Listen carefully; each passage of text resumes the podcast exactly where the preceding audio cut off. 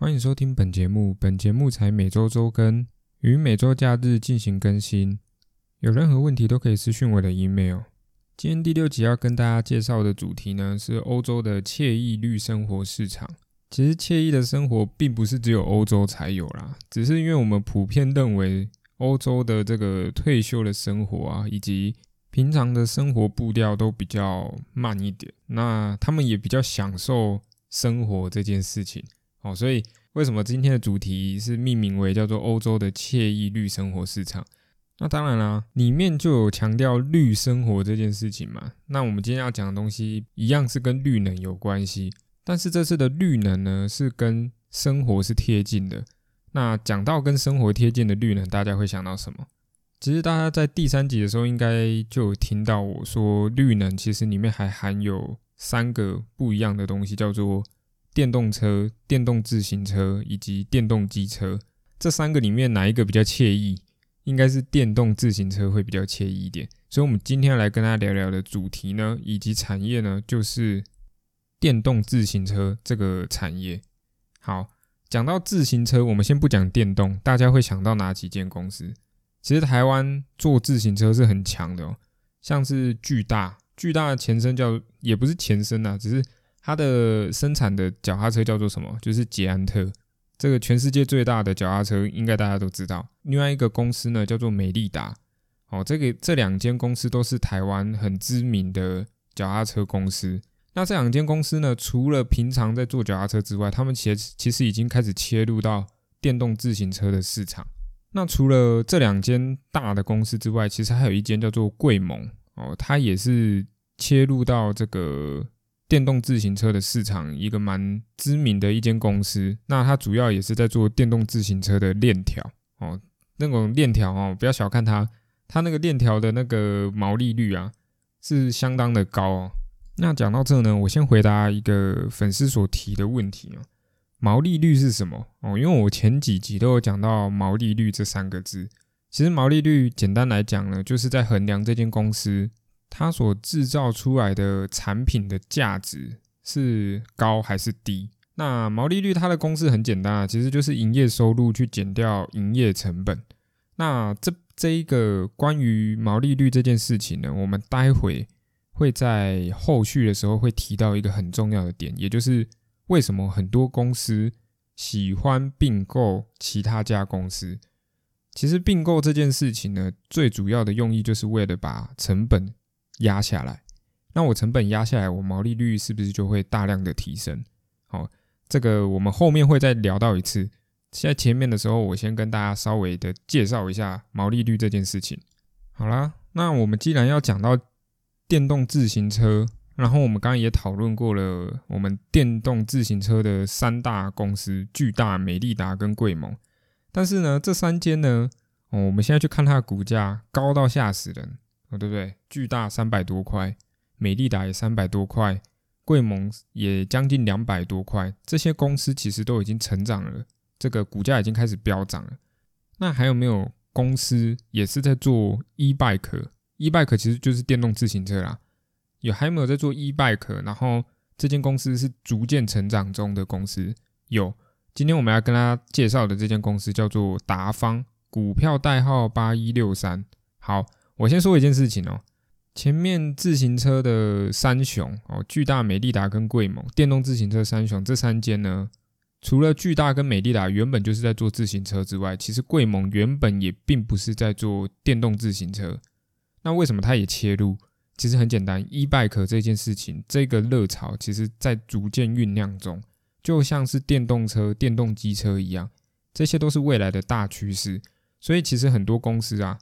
他平常不是做这个产业的，但是他已经开始介入到电动自行车的产业，就像是红海，他原本也不是做电动车的，可是他是不是也切入要做电动车的代工？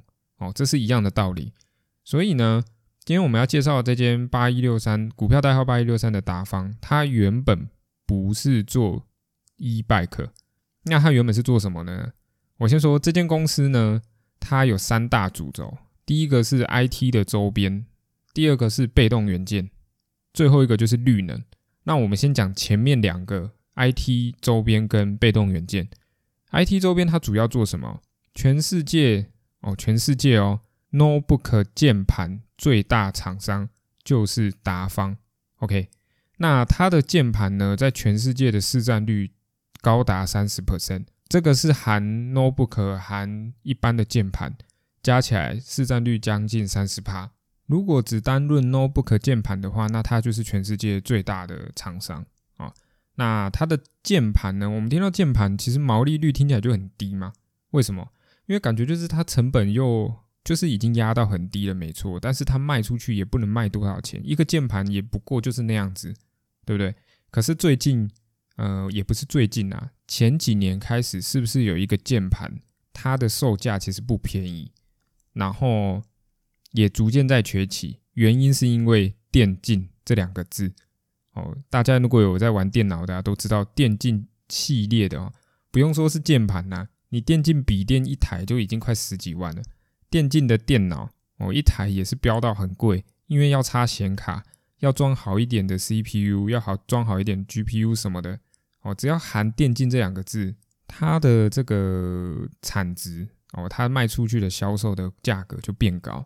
那电竞键盘也不为过，所以呢，他现在做的键盘呢，就是这些高毛利的键盘，电竞键盘或者是 notebook 键盘。那这最近又因为疫情的影响啊，是不是造就了远距离教学的崛起？那远距离教学又最重要的就是要有那一台 notebook。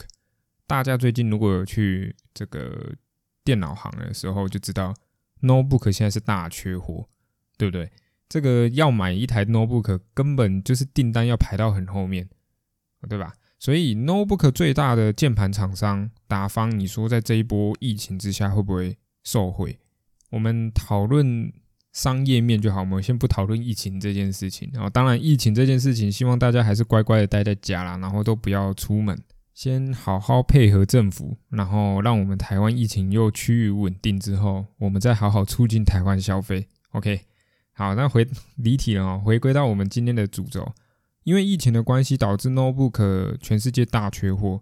那 notebook 大缺货之下，代表的是键盘它会遇到供不应求的事情。那供不应求就会有什么？就会有涨价效应哦。所以这个我们可以后续期待一下 notebook 的涨价效应，导致我们这个达方会不会营收哦占比也提高。好，第二个我们要讨论的。这间公司的另一项产品——被动元件。讲到被动元件，大家会想到什么？之前很红的国巨、华新科，对不对？是不是都因为这个供不应求的议题呢，把被动元件持续的涨价，对吧？那供不应求的原因其实也很多种啦，不外乎就是电动车系列的、电动系列的哦，导致这个被动元件大缺货，因为原本。车子上面根本就不需要用到那么多的 IC 类的东西，不需要用到呃半导体类的东西。那结果现在车子里面一堆东西都要使用到，那 IC 类里面又很重要的一些东西就是被动元件，这些小小的东西呢，在 IC 里面也是占有一定的分量哦，对吧？所以导致了被动元件的大缺货哦，涨价效应开始起来。那这间达方呢，它也是有被动元件的策略，因为毕竟它也是做 IT 周边的东西嘛。那它被动元件做的零件叫做 MLCC，中文名字叫做基层陶瓷电容哦。这个电机电子类的科系的学生应该都懂这些东西啊，毕竟之前就是要学这些哦被动元件的东西啊，或者是去触摸过这些。电容类的东西，大致就是应用在 NB 啊、notebook 上面，或者是车用上面哦，这些都会用到。那但是这个被动元件并不是它主要的收入来源啊，只是它的产业这间公司就是有做被动元件。好啊，它的 MLCC 这个基层陶瓷电容呢，在台湾的市占率也是前三大。哦，前前面两个不用说了，就是国巨跟华新科啦。那 MLCC 它在台湾是第三大的公司啊。那被动元件只占在它的营收整体占比哦十五帕而已哦，这不是它的主轴，主轴还是在它 IT 产业，它 IT 产业占了六十帕的市占比哦，就是它的整个公司的营收占比。但是呢，我们要讲的下一个产业，也就是他公司的下一项主轴，叫做绿能。我先说这间公司绿能呢，它的营收占比呢，绿能从十趴提升到十五趴，现在已经提升到二十，甚至到二十五趴了。所以就知道这间公司从绿能上面可以再多赚多少钱哦，对吧？那我们现在要讲的绿能呢，哦，就是它逐渐稳定成长中的一项分支。第一个，它绿能做的第一个东西叫做太阳能的逆变器哦，因为前面有。一些粉丝啊，在问我说：“哎，为什么都只讲到离岸风电，还没讲到太阳能？”其实主要是因为我觉得太阳能啊，对我来说转换率太低，在台湾的发展实在商机太小。虽然哦，虽然太阳能在台湾的政府里面，它所要达到的瓦数呢，是比离岸风电还来得高，可是未来呢，离离岸风电所带来的商机还是比太阳能来的大。所以我为什么会先讲离岸风电，而不是讲太阳能？但你说太阳能没有商机吗？有，就是我们现在要讲的太阳能的逆变器。这个东西呢，其实在太阳能里面是一个很重要的零组件。那我们先讲一下什么是逆变器。逆变器其实很简单啊，其实就是在把直流电转成交流电。那它是储能前的重要元件。我们之前都有讲过，储能这件事情其实是在绿能里面很重要的点。原因是什么？因为风跟太阳都是取之不尽、用之不绝的能源嘛？那我们代表的是可以在它出现的时机，比如说风就是冬季的时候比较强，然后太阳就是白天才有嘛。我们能不能在它提高高能量的时候，进行把它的能量转换到我们的储能的元件上面？那这件事情就很重要。这间公司呢，它除了做太阳能的逆变器之外，它也有做储能。哦，只是它的 Focus 前面的逆变器是蛮知名的一个产品。那它现在也跟欧美的大厂合作，都是抢攻用这个家用的绿能，也就是家用的太阳能的逆变器啦。那第二个绿能呢，就是我们今天的主轴 E-Bike。嗯，我们刚刚前面有聊到，很多公司会进行并购，所以成本才会下降嘛，那毛利率才能提升嘛。那我先跟大家聊聊 E-Bike 这个。当初在二零一八年刚开始盛行的时候啊，那个二零一八年的年销售量是两百一十万辆，然后在二零一八年的时候，呃，国外的杂志就是预估大概在二零二五年的时候才会来到三百八十万辆年销售，但是呢，在二零一九年的时候跌破所有人的眼镜，在二零一九年三百万辆的年销售量，一下子就已经快要达到二零二五年的三百八十万年销售量。所以呢，那时候把预估的销售量呢整体拉升，变成是在二零二五年的时候，年销售量预估来到六百五十万辆。哦，这个已经是翻倍了哦，所以知道这个后面商机有多大哦。从这上面其实就看得出来。好，回到我们这间公司在做并购这件事情，为什么达方原本是做 IT 周边的，原本是做被动元件的？它跟绿能一开始扯上边的，也只有我们刚刚聊到的太阳能的逆变器，就是跟太阳能有关的绿能。那为什么这间公司现在要切入到 e-bike？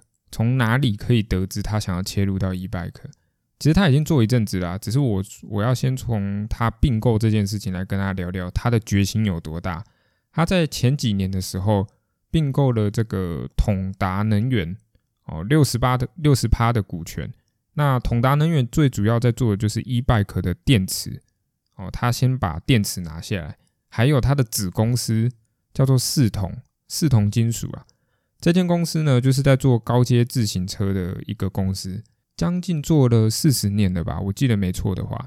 然后在今年哦，热腾腾的并购资讯，二零二一年的二月的时候取得泰宇科技五十一趴的股权。那泰宇科技最主要做的就是自行车的车架、铝合金啊，然后碳纤维，也就是卡泵哦，大家在自行车上最喜欢用到的一个材料哦，因为轻嘛，对吧？那它既然做了这么多大量的并购，代表的是什么？代表的是它成本可以大量的下降。那它大量下降之后，它的毛利率就会更提升更高，所以它在绿能的产业上面，其实它已经开始砸很多资金在这上面。因为讲难听一点啊，键盘再怎么做，毛利都不会来的比绿能的产业还来得高。所以我现在跨足到绿能，我又做了 e bike 这个产业，那我要做到好，我就必须要把车架、车身。电池我全部都要自行南瓜，我才能做出 OBM 跟 ODM。OBM 是什么？OBM 其实就是自有原创品牌。那它现在已经有两个自有原创品牌。第一个呢叫做 BESV 哦，这个这应该是简写，我我念不出它的发音。然后第二个呢是它的下面，就是 BESV 这间这个自行车自有品牌的下面的另外一个分支。哦，叫做 VOTANI 哦，大家有兴趣可以上网看一下。其实这些 e bike 啊，售价其实都不便宜啊。而且在前几年的时候，我记得它的自有品牌的设计出来的 e bike 呢，被国外媒体报道为是 e bike 界的玛莎拉蒂，蛮夸张的一个形容词啊。但是也是因为它的做法，因为我们现在第一个想象的是电动自行车的电池要放哪里。以前就有的电动自行车的电池是不是都插在这个座椅的下面哦，或者是车身的上面侧边哦？大家都看得到那个电池一大颗在那边，然后看起来也不好看。那达方做了什么事情？他的做法，他的设计很特别。他把车身哦，我们车身原本是细细的骨架嘛，他把车身变成是方方的车身，也不是方方的长方形。那它这个长方形呢？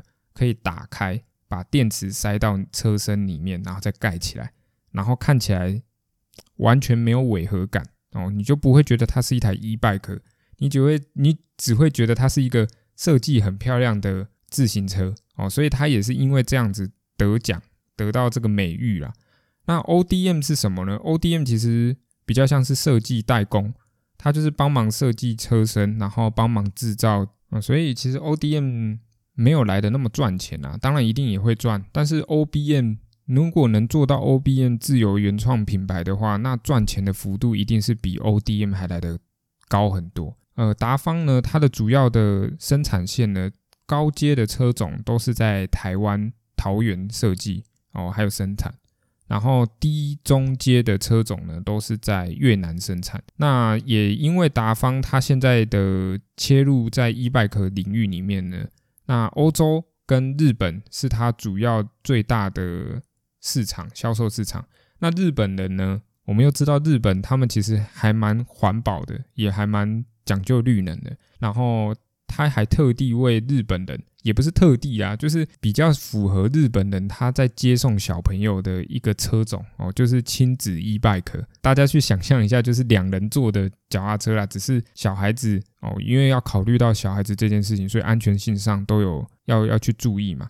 然后座位上的调整哦，这个就是达方他在针对亲子 e bike 上去做设计的东西。好啦，那讲到这边呢，前面的键盘其实也是趋于稳定的一个产业了。然后 MLCC 这个被动元件呢，主要也是呃要符合全世界，比如说车用电子需求增高，我才会供不应求，我的营收才会变多。但是它现在主动切入到绿能 e bike 这个事情呢，就是我要主动让自己的营收变高。对吧？我不要靠别人，所以他开始产生了 OBM 的自有品牌。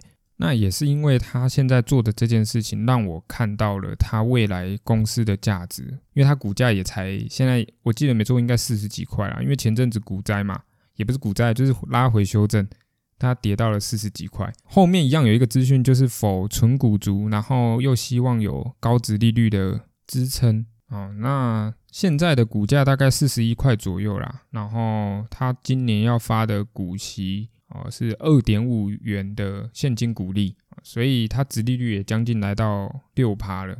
这间公司就讲到这边，然后今天这个产业呢，未来还是会继续讲哦，因为不只是这间公司有这个优势啊，当然我现在看到自行车里面哦，电动自行车里面价格还算亲民。然后，如果自己资金 OK，要买电竞，那不是电竞三雄，那个电动自行车三雄，巨大、美利达、贵盟的，当然欢迎哦，因为毕竟他们才是龙头哦，对吧？那达方呢，只是刚开始介入到 e bike 这间这个市场里面，然后未来的生产哦，生产线的布置啊，然后产能的扩增以及未来的营收的占比，可能都会逐渐攀高哦。这个是一个还不错可以切入的一个公司，这边就供大家参考。那我们下一集见，拜拜。